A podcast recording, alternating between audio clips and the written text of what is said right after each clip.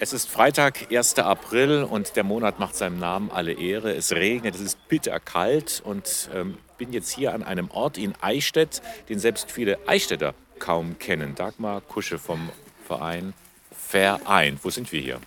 Ja, wir sind hier in der Industriestraße, etwas abseits vom Eichstätter Zentrum auf dem Gebiet der, des Eichstätter Obstwaldes. Noch sieht man dazu nur die Bäume, also als Grundstock des heranwachsenden Obstwaldes.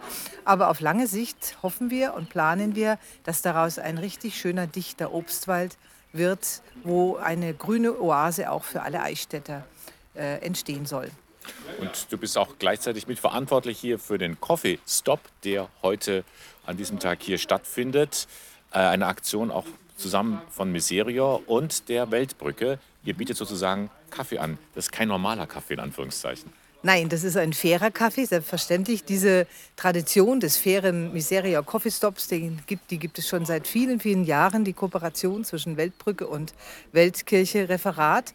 Und wir freuen uns jedes Jahr aufs Neue auf diese Miseria Fastenaktion, bei der wir mit einem Gast gemeinsam in gute Gespräche kommen und gemeinsam einen fairen Kaffee trinken.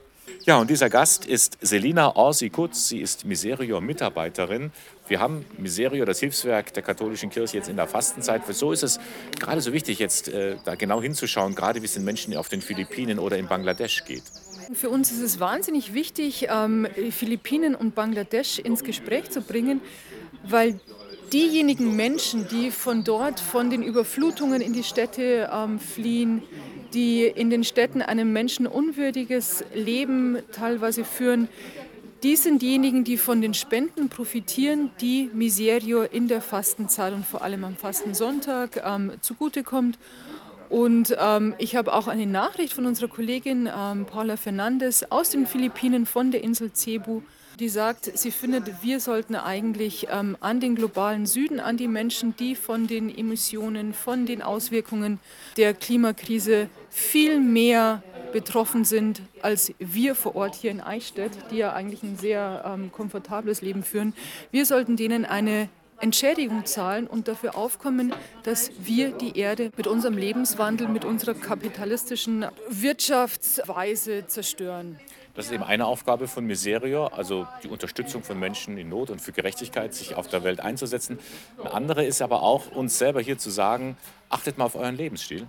Genau, das ist uns wahnsinnig wichtig, dass wir auch sagen, wir müssen anfangen, ähm, unsere Ernährung umzustellen. Zum Beispiel ist 70 Prozent des Getreides, das hier ähm, angepflanzt wird, wird auch in Tiermägen, Schweinemägen, Hühnermägen landen und dass die Ernährungsweise, dass die diversifiziert werden muss, dass die Anbauweise ohne Gifte auskommt, dass wir uns einfach zu einem Lebensstil hinbewegen, der einfach mit etwas mehr Verzicht und einem Hinbewegen auf mehr Gerechtigkeit für andere auch hinwirkt.